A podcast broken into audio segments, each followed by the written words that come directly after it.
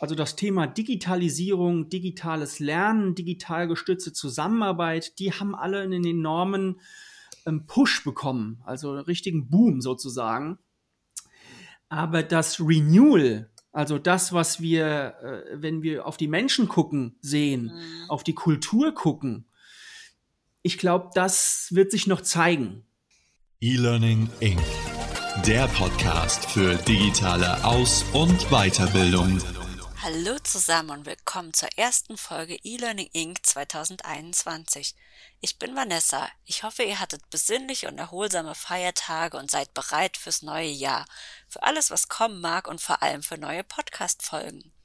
E-Learning Inc. ist ein Podcast für jeden, der sich für E-Learning, Weiterbildung und generell Digitalisierung interessiert. Mein heutiger Gast ist Jan Völzing, ein gefragter Speaker für die Themen Lernen und Zusammenarbeit. Mit ihm spreche ich darüber, was wir aus 2020 lernen können und was uns 2021 besonders beschäftigen wird. Themen sind unter anderem Learning Ecosystems, Leadership Development und Learner Upskilling. Ich wünsche euch ganz viel Spaß beim Zuhören.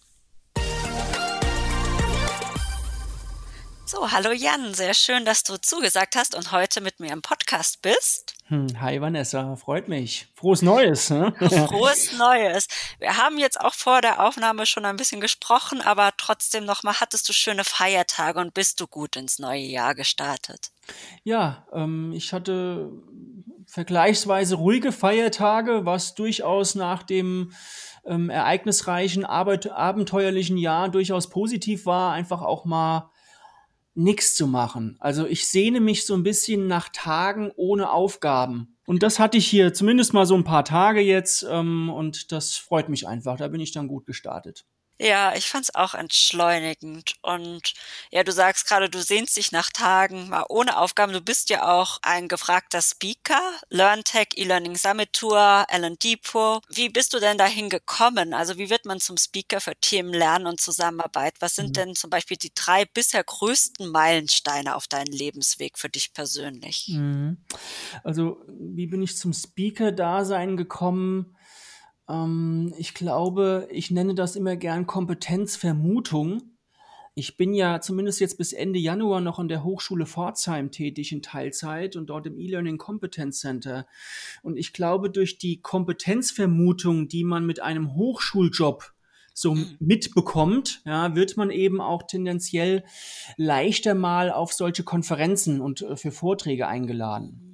Und das hat bei mir mit dem E-Learning Journal, mit der Summit Tour angefangen. Also da nochmal ein, ein Dank an den Frank Siebmann, der mich da sozusagen reingeholt hat. Und äh, das ist seitdem einfach organisch gewachsen. Also ja. natürlich gibt's auch Call for Papers, da bewirbt man sich dann mal drauf, äh, Call for Presentations. Ähm, aber durch diesen initialen Start bei der E-Learning Journal Summit Tour ähm, ist das seit 2000 16 oder 17, glaube ich, in dem Zeitraum habe ich damit angefangen, ist das immer mehr gewachsen. So, mhm. und ähm, da, und das freut mich total und da wachse ich auch immer mehr rein. Ähm, ja, und da kam ich sozusagen jetzt zu diesem ähm, Speaker-Dasein so ein bisschen neben meinem Hochschuljob momentan. Und ja. Ähm, ja, so Meilensteine auf meinem Lebensweg. Also extrem wichtig für mich, für meine persönliche Entwicklung, ähm, war tatsächlich der Masterstudiengang für mich. Ähm, Richtung Organisations- und Personalentwicklung war der. Ich komme eigentlich aus der IT. Ja. Muss man dazu sagen. Und ich habe äh, IT-Systeme eingeführt und habe nie verstanden, warum die User das irgendwie immer nicht so geil fanden. Ja? ja. Doch total cool, was wir denen da hinstellen, ja. Und äh, dieses Thema Personal- und Organisationsentwicklung, gerade gepaart mit systemischen Konzepten, da hat's, also das war ein Feuerwerk für mich. Ja, ähm, da habe ich so viele Sachen und Zusammenhänge besser verstanden. Und ähm, gepaart mit einem Aufenthalt in Südafrika, also nach meinem Studium bin ich noch mal, habe ich ein soziales ein Projekt mitstarten dürfen in Südafrika und das hat dazu geführt, dass ich menschliche Entwicklung als meinen, als, als mein Zentrum oder als meine Ausrichtung ähm, ja erkannt habe. So und seit 2012 12, 13 bin ich dann eben auch sehr stark in diesem Kontext unterwegs und ähm, ja, durfte jetzt auch 2020 ein Buch schreiben, was jetzt 2021 erscheint, zusammen mit meiner Kollegin Professor Dr. Anja Schmitz.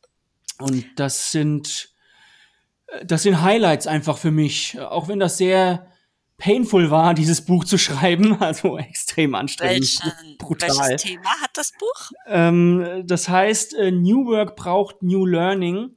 Hm. Eine Perspektivreise durch die Transformation unserer Arbeits- und Lernwelten. Du siehst schon am Titel alles und nichts.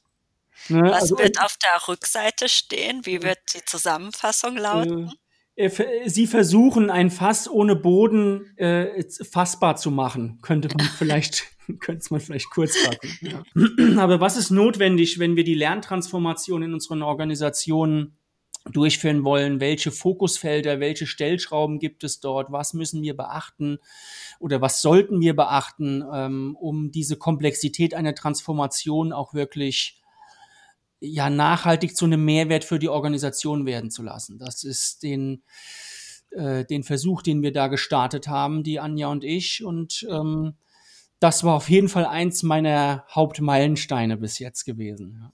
Ja. Auf deiner Webseite janvölzing.de listest du deine Kompetenzen auf. Von Projektmanagement über Community Building bis hin zum Startup Coaching. Also du hast eine lange Liste auf jeden Fall. Ja. Woran bist du denn besonders gut oder was würdest du sagen, da bist du der absolute Nerd drin? Mhm. Äh, Ich glaube, mein, also ich freue mich sehr darüber, dass mein Spektrum sehr breit ist. Also wenn man an dieses T-Shape denkt, dann habe ich sozusagen das breite T oben. Und in der Tiefe geht es natürlich durchaus im Lernbereich. Das ist die Tiefe, die ich mir in den letzten Jahren aufgebaut habe. Besonders nerdig bin ich eigentlich aber im Tool- und Plattformbereich. Also die Verbindung zwischen meiner ersten Tätigkeit als ja, IT-Nerd sozusagen und jetzt als Menschen-Nerd. und genau diese Kombination, diese Schnittstellen, ähm, das ist das, was mich, was ich extrem gerne mache und wo ich, glaube ich, auch ziemlich gut drin bin. Also das Thema Vernetzung und Co-Creation, das äh, liegt mir, glaube ich, besonders im Blut. So würde ich es mal ausdrücken wollen. Mittels der passenden Tools, Vernetzung mittels der passenden Genau. Tools. Ganz genau. Ja, aber der Mensch zuerst. Also auch wenn ich Ja. aus der IT komme, ne, also Mensch und Anschlussfähigkeit, Bedürfnisorientierung, das ist eigentlich das Zentrum. Und dann Mhm. zu überlegen, wie können wir das technisch sinnvoll unterstützen, das ist so mein, Ja. ja, ich glaube, da habe ich mir eine ganz gute Expertise in den letzten Jahren aufbauen können. Hast du auch ein Vorbild? Wenn ja, wer ist denn dein Role Model? Ja, also das eine Vorbild habe ich nicht. Es gibt mehr so eine Kombination aus Menschen, die ich spannend finde. Ähm, ich kann dir mal zwei, drei nennen. Das ist eigentlich äh, eine Mischung aus Gunther Schmidt, Gerald Hüther und Gunther Dück. Ähm, man könnte es auch nennen, so ein bisschen systemischer Neuroinnovator. So, wenn man die drei zusammennimmt, ja, also Gunther Schmidt, systemische Konzepte, Gerald Hüther, Potenzialentfaltung, Neurobiologie, das menschliche Gehirn Mhm. und Gunther Dück mehr Richtung Innovation, ähm, Digitalisierung, Sachen wirklich neu denken. Das ähm, sind Menschen, denen ich äh, stark folge ähm, und viele Sachen mir auf YouTube äh, von ihnen auch angucke, Bücher ähm, durchlese gepaart mit einem Peter Kruse, der ja leider nicht mehr unter uns weilt. Ähm, das schmerzt mich auch immer noch, wenn ich das sage, weil Peter Kruse, das ist einer der Vordenker für mich im deutschsprachigen Raum so gewesen. Mhm. Ja, ja. Man merkt auf jeden Fall, dass es dich ähm, interessiert, ähm, Bedürfnisse wirklich zu verstehen und in die Neurowissenschaft einzutauchen und Menschen zu verstehen. Das ist, ja, schön, dass du das erkennst, weil das ist wirklich, glaube ich, auch für unseren Kontext im Lernbereich etwas, wo wir viel stärker ähm, noch reingehen müssen und was ja jetzt aber auch durch solche Themen wie Learning Experience Mhm. ähm, ja auch stärker am Kommen ist. Ja, Insofern super. Ja, zur richtigen Zeit am richtigen Ort, würde ich sagen. 2020 wird uns sicherlich ja noch lange im Gedächtnis bleiben. Mhm. Ähm, für die meisten ist es das Jahr geprägt mit Erinnerungen an Einschränkungen und Quarantäne, aber lass uns auch mal auf die positiven Seiten schauen. Ähm, woran denkst du gerne zurück? Mhm. Also richtig gerne denke ich in 2020 an meinen Sommerurlaub zurück. Ja, auch mal was Persönliches. Ähm, wir haben einen Camper gemietet und sind zwei Wochen durch Deutschland gefahren, äh, Corona bedingt, was aber absolut toll war. Also wir sind so ein bisschen Ostdeutschland hochgefahren, über Bayern, Ostdeutschland hoch, Mecklenburgische Seenplatte und dann wieder so ein bisschen mittig zurück, ja, runter in den Süden. Ähm, ich wohne in oder habe da in Karlsruhe gewohnt, jetzt in der Nähe von Mainz. Und das war, ja, das hat schön, das, das hat total Spaß gemacht. Also ähm, da gucke ich sehr gerne drauf zurück. Ich würde auch gerne so einen Camper kaufen und ausbauen. also so ein Bus, ne, so ein Transporter. Ähm, das ist ein Thema, was ich gern angehen würde. Und was ich noch toll fand, ist, dass ich bin ja noch an der Hochschule Pforzheim und ähm, ja. dort ist ja auch ein Themenschwerpunkt von mir, wie ich ähm, ja Lernen und Arbeiten besser miteinander verbinden kann, also diese künstliche Trennung aufheben. Mhm. Und ähm, da fand ich es jetzt besonders toll auch, dass auch Unternehmen anfangen, zum Beispiel Microsoft M365 für sich als Lernplattform zu entdecken. Also die Kombination zwischen ja, originalen Lernplattformen und Learning Experience Plattformen, aber eben auch Arbeitstools, ähm, dass es da äh, Firmen gibt, äh, die in dieses Thema einsteigen wollen und dieses Thema Lernen und Arbeiten besser miteinander zu verbinden. Also würdest du sagen, es gibt Unternehmen, die sozusagen auch die Gewinner der Krise sind und was haben die das dann anders gemacht? Also nur, dass sie Office 365 eingeführt haben? Mm, ja, Gewinner der Krise, da bin ich mir noch nicht so, kann ich dir noch nicht beantworten, ehrlich gesagt. Also ich glaube, dass die Reaktion auf die Krise, die ist gut gelungen. Mhm.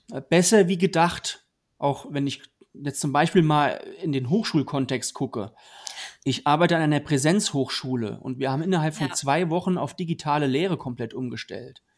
Also würdest du auch sagen, dass das sich wirklich weiterentwickelt hat und verbessert hat, die Hochschullehre oder auch die digitale insbesondere? Nee, das genau, und das glaube ich halt, das wird sich noch zeigen. Okay. Ich glaube, die erste Reaktion durch den Druck Ne, das war ja eine Reaktion, die aufgrund von Druck entstanden ist. Die mhm. ist gelungen. Also das Thema Digitalisierung, digitales Lernen, digital gestützte Zusammenarbeit, die haben alle einen enormen ähm, Push bekommen, also einen richtigen Boom sozusagen. Aber das Renewal, also das, was wir, äh, wenn wir auf die Menschen gucken, sehen, mhm. auf die Kultur gucken, ich glaube, das wird sich noch zeigen. So, weil da, da, dazu bedarf es eben mehr als das Einführen von M365 oder von einer neuen Lernplattform oder von einer anderen Technologie ähm, oder von Zoom oder dergleichen, ja, wie auch, was auch eingeführt wurde. Ob es wirklich zu einem Mehrwert für die Organisation langfristig werden kann, ich glaube, das entscheidet sich durch die Kultur, durch die Kulturentwicklung und das folgt jetzt erst. Wie also, muss sich die Kultur denn entwickeln? ja, ist, wenn ich hier das jetzt in zwei Sätzen beantworten könnte, dann hätte ich den heiligen Gral gefunden. Darf auch drei, vier Sätze dafür ja. nutzen. Ich glaube, es ist extrem wichtig, wenn wir Kultur betrachten, dass wir in Ökosystemen denken. Wir haben bis jetzt Lernen sehr stark auf das Individuum bezogen. Ähm, es bedarf aber dem kompletten Rahmen der Organisation, die auf das Individuum einwirkt. Also ähm, Führungskräfte ist dort eine der Hauptstellhebel. Ja, die Führungskraft muss das neue Arbeiten und Lernen vorleben, mhm. muss die mhm. Räume dafür öffnen. Also das hat auch dann viel mit Leadership Development Programmen zu tun im ersten äh, Schritt.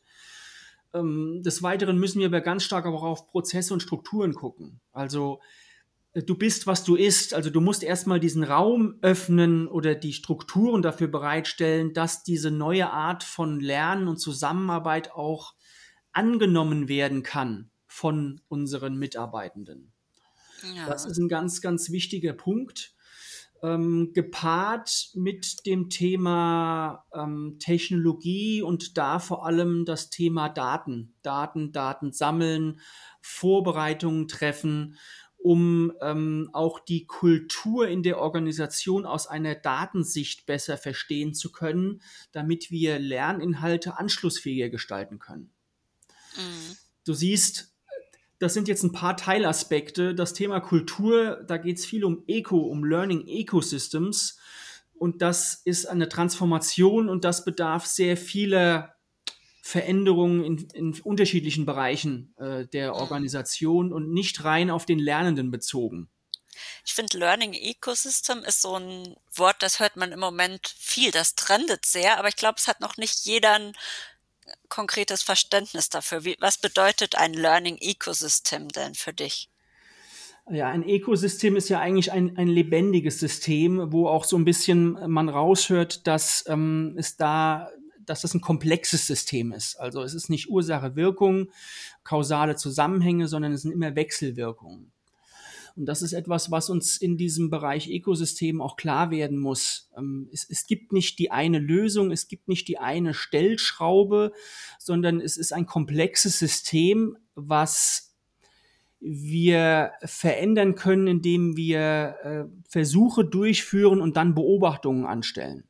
Ich weiß nicht, ob ich jetzt den Begriff Ökosystem da richtig erklärt habe. Es kommt ja auch ein bisschen mehr aus Business-Ökosystemen. Also es, und da geht es für mich auch darum, dass wir Grenzen überwinden. Also viele reden zum Beispiel bei Business-Ökosystemen auch über Clusterbildung, über bedürfnisorientierte Clusterbildung. Das heißt sowas wie Mobility oder Gesundheit. Ähm, sieht man sehr schön am Daimler und BMW, die sich zum Thema Mobility zusammengeschlossen haben Mhm. Ja, und äh, ich glaube, die haben ja auch eine eigene Organisation dafür jetzt äh, zusammengelegt und gegründet. Ich weiß nicht mehr, wie sie heißt, aber ich habe früher viel beim Daimler gemacht. Mhm. Und also Daimler und BMW, das waren jetzt keine Freunde, ja. dass die etwas zusammen machen, das äh, hätte ich mir nie träumen lassen vor, vor zehn Jahren. Und äh, diese, dieser Ökosystemgedanke, der führt dazu, dass wir eben über unseren Tellerrand hinausschauen und verstehen, dass wir Grenzen überwinden müssen, um neue ähm, anschlussfähige Lösungen kreieren zu können. Mhm. Und äh, genau das bedeutet für mich dann auch, wenn wir es auf Lernen wieder beziehen, Learning Ecosystems. Das bedeutet, wir erweitern unseren Horizont aus dem Fokus, den wir hatten, Kompetenzen auszuprägen über die Organisation hinweg. Also wie kann ich Netzwerke bilden? Wie kann ich Lernende in ihrer Entwicklung so unterstützen, dass sie sich selbst helfen können? Mhm. Und das ist für mich ein lebendiges Ökosystem, was mhm. nicht nur diese Push-Mechanismen inne hat, also so wie wir Lernen jetzt stark betrieben haben, ne, wir pushen Content, wir pushen Trainings, sondern wir bilden lebendige Systeme, in denen wir uns gegenseitig unterstützen, co-kreieren, voneinander lernen in Netzwerken. Sorry, keine kurze Antwort, wie immer. Vielleicht war ich zu lange an der Hochschule, ja.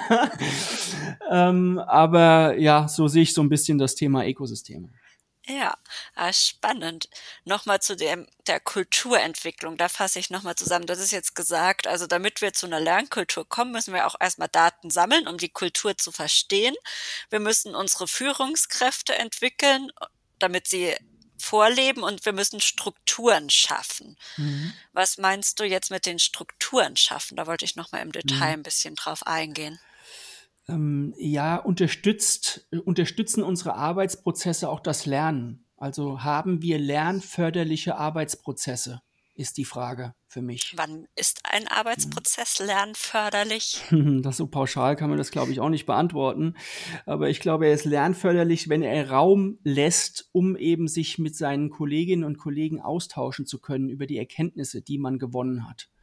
Mhm. Ähm, er ist lernförderlich, wenn er auch immer wieder Reflexionsfragen im Arbeitsprozess eingestellt werden. Was hast du jetzt daraus gelernt? Wie würdest du das nächste Mal vorgehen? Also auch das, das, den eigenen Prozess reflektieren zu können. Und das mhm. sind Sachen, die wir teilweise im Lernen ja schon machen, aber meistens in den Lernsettings. Ne? Also in dem Training oder in der Plattform.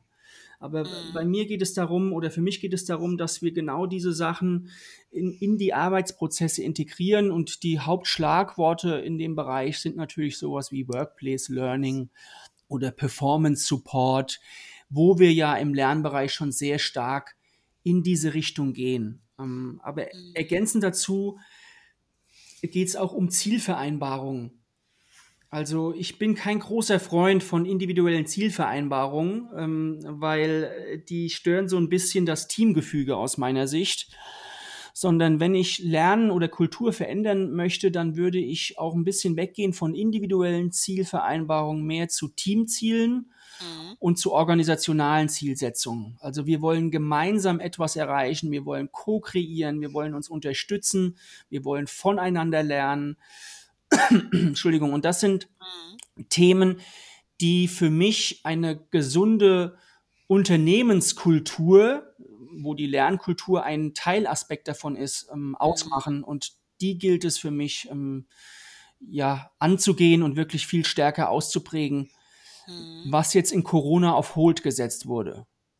Ja. So, da mussten wir reagieren auf eine Krise. Und ähm, jetzt geht es darum, wirklich das Renewal, also das, was wir gelernt haben in der Krise, auch wirklich kulturell zu verstetigen.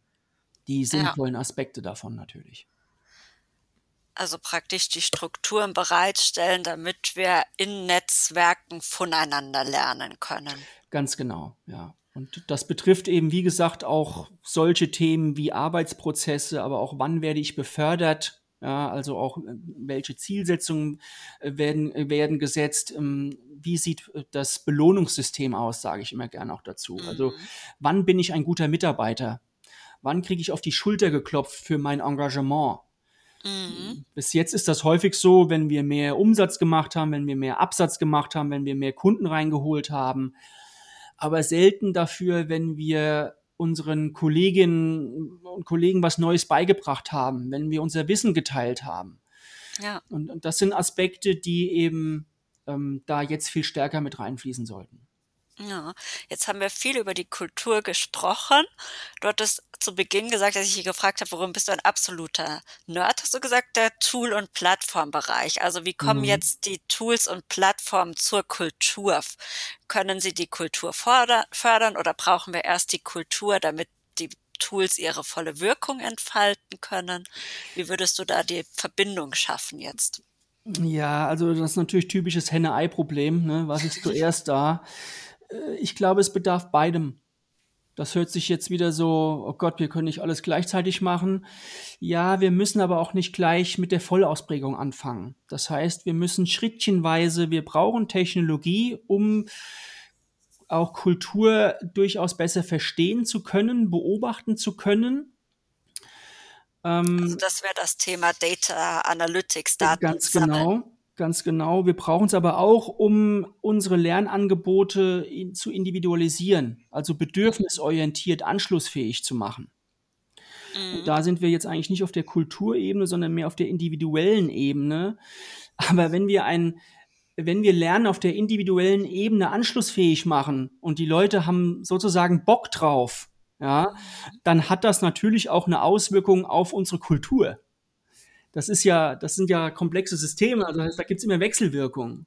Ja. Das heißt, die Technologie, gerade ähm, Social Collaboration Systeme, haben enorme Auswirkungen auf unsere Art des Zusammenarbeitens und des Zusammenlernens und damit eben auch auf den Kulturraum in der Organisation. Mhm. Äh, anfangen müssten wir allerdings mit beidem. Ja, mhm. es bringt nichts, einfach nur ein System hinzustellen. Äh, ich habe früher SAP-Systeme eingeführt, also bringt nichts, einfach ein SAP-System hinzustellen. Es bringt aber auch nichts, einfach äh, das Ganze andersrum zu machen. So, also mhm. wir müssen irgendwie ähm, schrittchenweise mit beidem anfangen, mutig sein, Experimente machen, unsere Leute, unsere äh, Mitarbeitenden unterstützen, das eben auch wahrnehmen zu können und ähm, sie wertschätzen für ihr Engagement, wenn sie in solche digitalen Tools eben auch reinlaufen, was ja auch nicht alle machen. Ne? ist ja ist ja leider so. Ja. Mhm. Also welche Handlungsempfehlungen hast du dann für Aus- und Weiterbildungsverantwortliche, um die Kultur zu entwickeln, aber auch um Tools einzuführen? Handlungsempfehlungen Ich glaube, was wir ja möchten im Thema Corporate Learning ist Wirksamkeit. Mhm. Also wir wollen, dass unsere Lernangebote zu einer, zu einer positiven Auswirkung auf die Wertschöpfung führen, also wirksam sind. Und dazu müssen wir wir müssen viele Sachen machen. Ich will aber anfangen, mir erstmal von der Metaebene ein großes Bild über unser Ökosystem zu verschaffen. Das ist eine Stellschraube. Ja, also wie sieht unser Learning-Ökosystem in unserer Organisation aus? Des Zweiten würde ich ähm, als Handlungsempfehlung ganz stark auf Führungskräfte gucken. Die sind für mich extrem kulturrelevant. Ähm, das soziale Umfeld um, den, äh, um die Mitarbeitenden wird geprägt durch die Führungskräfte hauptsächlich und durch unsere Kolleginnen und Kollegen. Und da würde ich einen Fokus drauf setzen, wie bilden wir Führungskräfte aus, wie machen wir diese zu Vorbildern des Lernens und des ähm, auch digitalen Zusammenarbeitens. Mhm. Und das dritte große Thema ist natürlich aber auch der Lernende an sich. Mhm. Der ist von uns was ganz anderes gewohnt. Push-Systeme. Wir sagen ihm, wann er wo was zu lernen hat. Und jetzt sagen wir ihm, da hast du alles, lern doch, was du willst, sozusagen. Du hast jetzt Selbstverantwortung, Selbstbestimmung, du kannst machen, was du willst, wir unterstützen dich. Mhm. Das hilft aber nicht, wenn wir ihn jetzt völlig alleine lassen. Wir müssen den Lernenden Orientierung bieten und wir müssen sie oder sollten sie unterstützen, diese Räume auch wahrnehmen zu können. Und das hat viel mit das Lernen lernen zu tun. Also kleine Hacks, wie kann ich mir einen Lernplan erstellen, Lernziele setzen, wie kann ich mich reflektieren, wie kann ich mir ein Netzwerk aufbauen, gepaart mit digitalen Kompetenzen. Ähm, also wie finde ich Informationen im Netz, wie kann ich diese bewerten, Thema Fake News und solche Sachen. Hm. Wie kann ich diese ähm, remixen oder co-kreieren und zu etwas Neuem, zu einem Mehrwert für meine Arbeit und meine Organisation werden lassen? Ja. Das sind, und das ist natürlich unglaublich viel und unglaublich ähm, aufwendig auch. Also da, da muss und das haben, glaube ich, aber auch die Organisationen erkannt, dass sie da einen größeren Fokus drauf legen wollen, wenn sie wirklich diese om ominöse digitale Transformation ähm, äh, ja positiv durchlaufen wollen und, und danach noch existieren wollen am Markt. Mhm. Ähm, und das sind drei der Themen, die ich fokussiert angehen würde. Ja, das sind auch drei total spannende. Eigentlich kann man über jedes der ja, Themen mir noch mal eine eigene Podcast-Folge machen, auf jeden Fall. genau das, ja. Und, und nicht nur 30 Minuten, am besten ein, zwei Stunden, ja. ja, das stimmt. Welches Vorhaben willst du denn angehen dieses Jahr 2021? Ich will ähm, ganz stark in das Thema Digital Upskilling Learner und genau das, was ich eben gesagt habe, was ich glaube, also eine dieser Stellschrauben, die ich eben genannt habe, ist das Thema Digital Upskilling und Learner Upskilling und das ähm, in einem Netzwerk. Also es ist alles noch Beta, was ich, was ich jetzt so kundtue in den digitalen Raum, aber mir schwebt ähm, etwas vor wie eine professionalisierte Corporate Learning Community. Ein, ein Zusammenschluss von Firmen, die zusammen co-kreieren und ähm, Inhalte entwickeln für ihre ähm, Mitarbeitenden mit einem Fokus auf digitale äh, Fähigkeiten und mhm. auf äh, Selbstlernfähigkeiten. Das, das sind ja, das, ich glaube, das ist eine große Stellschraube und ähm, da möchte ich, ups, da möchte ich verstärkt reingehen jetzt dieses Jahr. Also ein großes Netzwerk schaffen, in dem man gemeinsam das Lernen lernt, sozusagen. Ja, schön, genau. Und, und, und co-kreiert. Und co-kreiert. Das genau. Thema User-Generated Content, praktisch User ja. auch oder die Nutzer dazu befähigen, dass sie selbst Inhalte kreieren können. Genau, ganz genau, schön. Ja, ganz genau. Ja, spannend. Dann bin Ja. ich auf jeden Fall schon sehr gespannt, was das Jahr bringt.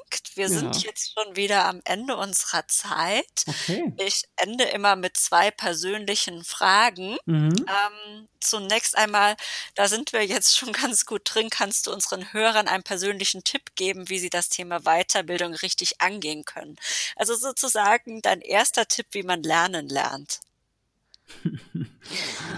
Ähm, offen sein. Offen und neugierig. Das reicht eigentlich. Und vielleicht äh, die Schat, die Wunderkiste YouTube für sich entdecken. Mhm. Äh, YouTube, da gibt's einfach alles. Also man kann sich über alles, zumindest initial über YouTube informieren. Äh, Man sieht ja auch ganz viele, also ich weiß den Podcast jetzt wahrscheinlich nicht, aber ganz viele Inhalte von mir sind auch auf YouTube. Ähm, aber eben auch von so vielen tollen Menschen weltweit, wo man sich so viel Sachen aneignen kann und, und äh, Perspektiven wechseln kann. Also das würde ich den Leuten mitgeben, ähm, das zu machen, was ich jetzt auch seit zwei, drei Jahren betreibe, mich durch YouTube-Kanäle graben. Ja, Mhm. Das ist unglaublich, was Leute da für tollen Content ähm, kostenlos auf diese Plattform stellen. Das ist Wahnsinn. Und dann, wen nominierst du als potenziellen Podcast-Gast zu den Themen Weiterbildung, Digitalisierung und E-Learning? Oder wenn du magst, gerne auch zu den drei Bereichen, die du ja Mhm. jetzt auch eröffnet hast. Also ähm, ich schätze die äh, erstmal meine Kollegin Professor Dr. Anja Schmidt sehr. Die ist mit Sicherheit immer, sie ist super professionell, die weiß unglaublich viel. Ähm, genauso wie ähm, Deborah Schnabel, ähm, die ich sehr schätze. Und hatten wir vorhin ja, ich glaube im Vorgespräch hatten wir den kurz genannt, den Thomas Jennewein, mit dem ich auch die Corporate Learning Community in Karlsruhe mitgegründet habe. Das ist ein Kollege, mit dem man immer wieder sprechen sollte. Und last but not least, du siehst, kurz fassen liegt mir nicht so. ähm, last but not least, dieses Jahr ist in dem Buch, innerhalb des Buchprojekts, habe ich mit ganz vielen Externen auch gesprochen, die Beiträge dazu geliefert haben. Und einer davon war ähm, Roman Rackwitz. Ja, ach, mit dem hatten, hatte ich schon mal auch Ja? ein Gespräch. Der war in unserem englischen Podcast. Wir Ah. haben ja auch noch einen englischen Cool. Podcast. Da hat er mit meinem Kollegen Kenny über Gamification Mhm. und Game-Based Learning gesprochen. Ja. Ja. Ja, also Ja. den habe ich letztes Jahr kennengelernt durch dieses Buchprojekt. Und ähm, äh, ja, bin ich sehr begeistert von dem Kollegen. Der, Ja, ähm, ja. hat Genau. auf jeden Fall auch Das- sehr spannende Ansätze. Ich könnte jetzt noch zehn mehr sagen, ja, weil Netzwerk ist mein Thema, ja, Leute kennen, Leute vernetzen. Ähm, aber lassen wir es mal bei den Vieren jetzt. Ja, dann vielen Dank für die Zeit. Ja, vielen Dank, dass ich ähm, bei euch im Podcast sein durfte und viel Erfolg für all eure Vorhaben dieses Jahr. Es wird, es bleibt abenteuerlich, würde ich sagen. Es bleibt abenteuerlich. Auf jeden Fall. Das war's für heute. Ich hoffe, die Folge hat euch gefallen und euch einen Überblick darüber vermittelt, was uns im Bereich Lernen und Zusammenarbeit 2021 besonders beschäftigen wird. Ich freue mich, wenn ihr sie liked, teilt und kommentiert. Unser offizieller Hashtag, unter dem ihr alle Folgen und Blicke hinter die Kulissen finden könnt, lautet Schlaufuchs. Die nächste Folge E-Learning Inc. erscheint dann im Februar. Also stay tuned.